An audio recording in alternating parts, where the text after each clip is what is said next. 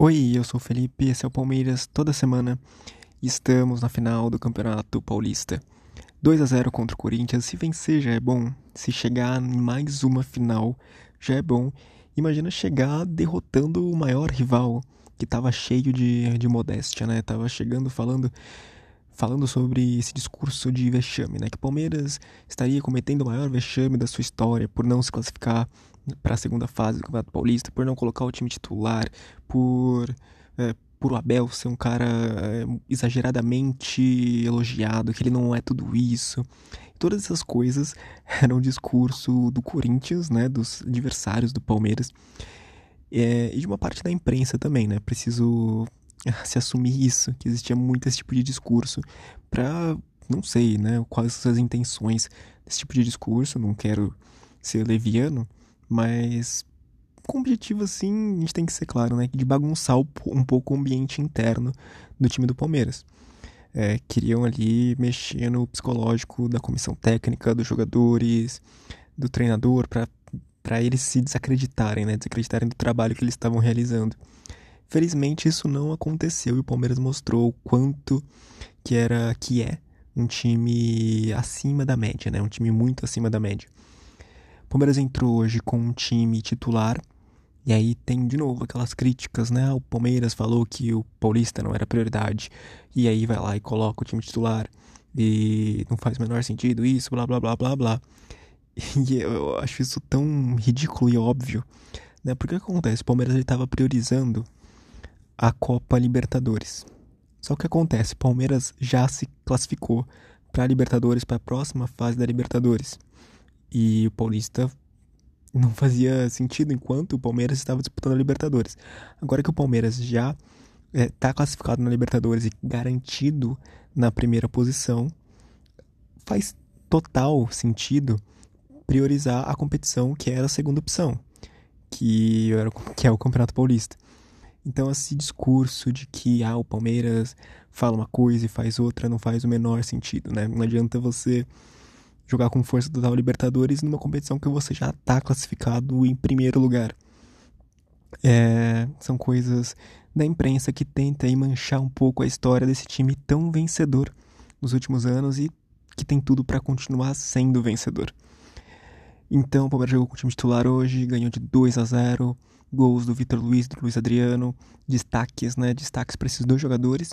Vitor Luiz, que acabou de voltar, né? O Vitor Luiz ele foi emprestado, um jogador da base do Palmeiras. Foi emprestado para o Botafogo ano passado, fez uma temporada, sei lá, razoável nesse time do Botafogo. O Botafogo não tem muito muito muito diferencial, né, nesse time. Não tem um elenco assim tão repleto de bons jogadores como o time do Palmeiras. Então não tinha como o Vitor Luiz também sobressair tanto. Agora ele tem jogado muito, ele tem honrado muito a camisa do Palmeiras. É um Vitor Luiz diferente daquele Vitor Luiz do começo do ano passado, né? Que ele era reserva do Diogo Barbosa. Tá jogando muito mais, fez o primeiro gol e quase fez o segundo logo em sequência. Então é, o Vitor Luiz está sendo muito bem explorado, ele chuta bem na bola e tem que aproveitar essa qualidade dele. Ele está sendo um bom substituto para o Vinho e eu acho que mais que um substituto, eu acho que ele pode disputar em breve a posição titular aí desse, dessa lateral esquerda.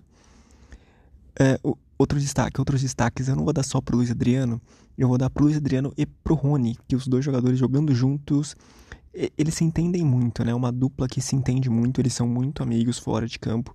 Então eles entendem as potencialidades, as habilidades de cada um. E isso ficou claro nesse jogo, né? O Luiz Adriano e o Rony eles se entendem muito bem e conseguem jogar em conjunto, em grupo muito bem. Então, destaque para esses dois jogadores. Vou destacar também o Renan, zagueiro do Palmeiras. O que acontece, né? O, Renan, ele é um garoto ainda, ele tem 18 anos, 19 anos. E ele tá jogando uma competição que, por mais que é, não seja uma competição, uma final de Libertadores, uma semifinal de Libertadores, é uma semifinal de Campeonato Paulista contra o maior rival do time do Palmeiras. Ele manteve a tranquilidade. É muito difícil que um jogador ele mantenha ele se mantenha tranquilo durante um jogo tão importante contra um rival tão grande quanto é o Corinthians. Ele se manteve tranquilo, ele mostrou ali que embora ele tenha 18 anos, ele joga como alguém ali de 30 anos, alguém experiente. E esse jogador aí, o Renan, ele tem um futuro assim brilhante pela frente. Esperamos que com a camisa do Palmeiras. De destaques, é isso, eu poderia destacar o time inteiro, eu vou destacar também o Abel Ferreira mais uma vez, que não deu oportunidade nenhuma pro time do Corinthians jogar. É, o Palmeiras começou atacando, né, começou com o time mantendo a posse de bola e avançando contra o Corinthians e conseguiu, foi muito rápido, fez o primeiro gol com o Vitor Luiz.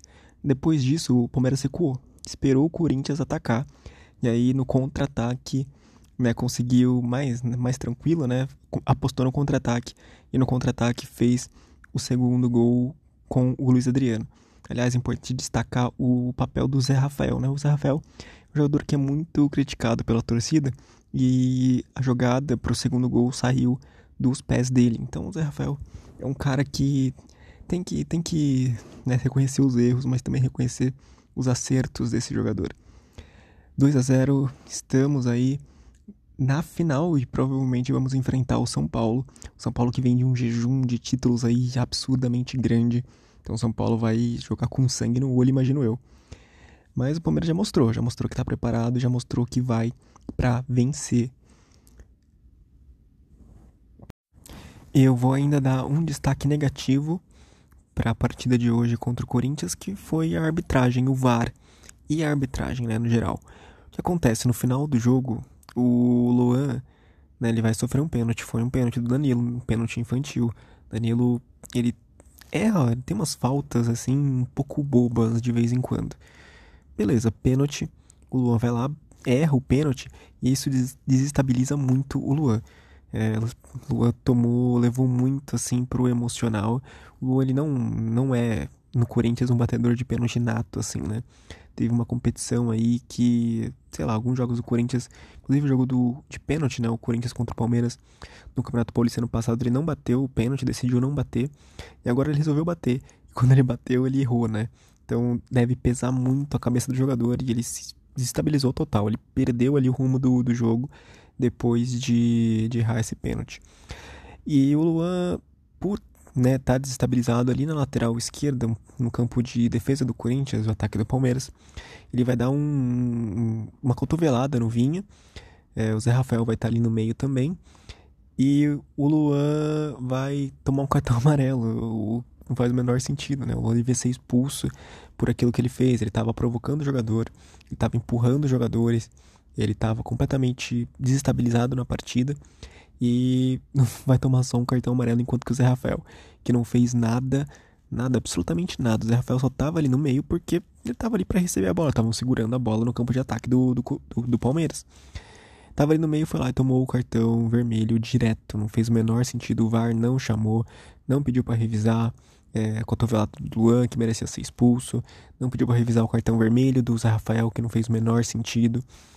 Então, é, assim, né? É um absurdo isso que acontece no futebol brasileiro, o quanto que essas coisas são. É, são erradas, né? Porque, veja só, o Palmeiras ganhou essa partida do Corinthians. Também se não estivesse ganhando, sabe? Se tivesse 0 a 0 até ali. Ia ser um baque tremendo pro time do Palmeiras. Então, essas coisas relacionadas à arbitragem, elas precisam ser questionadas. E, aliás, um, o Abel, é um cara que reclama muito, né? Um cara que reclama muito da arbitragem. Como que você não pode reclamar de uma situação como essa? Tem que ficar quieto e aceitar todos os absurdos que acontecem contra os seus jogadores, contra o seu elenco. Não, não tem como. Então, ah, o Abel é chato, o Abel é isso, o Abel é aquilo. E, cara, não, não, é uma postura mais do que esperada do Abel Ferreira, cara. Porque, assim, é, diante de um absurdo, você não pode escalar. Né? Estranho seria se você escalasse, você tem que falar. Eu acho que o Abel faz muito bem essa postura aí de proteger o elenco, de proteger seus jogadores, de questionar coisas erradas.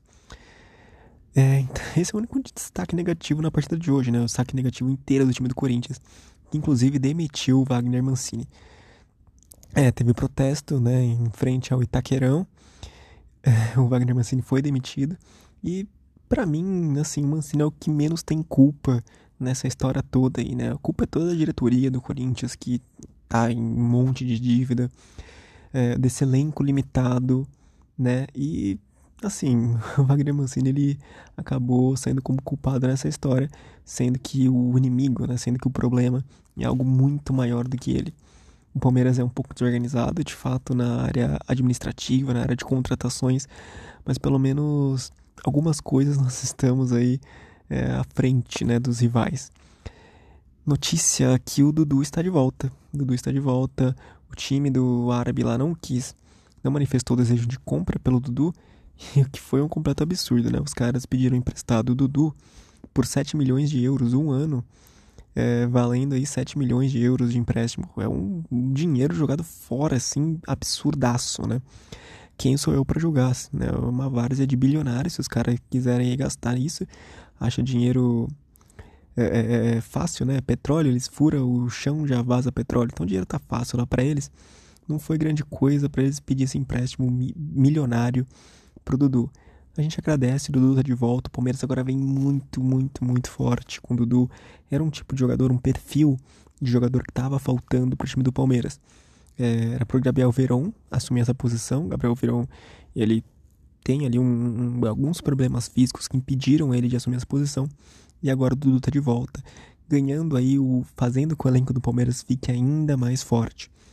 É, eu acho que a gente, com a volta do Dudu, não é só favorito para para, sei lá, Libertadores, Campeonato Brasileiro, mas para qualquer título que a gente vir a disputar.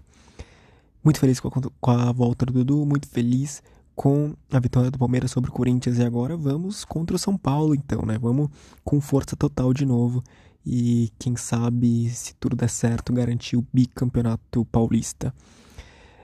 Eu acho que por hoje é só. Eu sou o Felipe, esse é o Palmeiras toda semana. Se você quiser deixar um comentário ou fazer uma doação por Pix, você pode fazer para mim através do e-mail palmeirastodasemana@gmail.com. Então é isso. Até mais, até a próxima.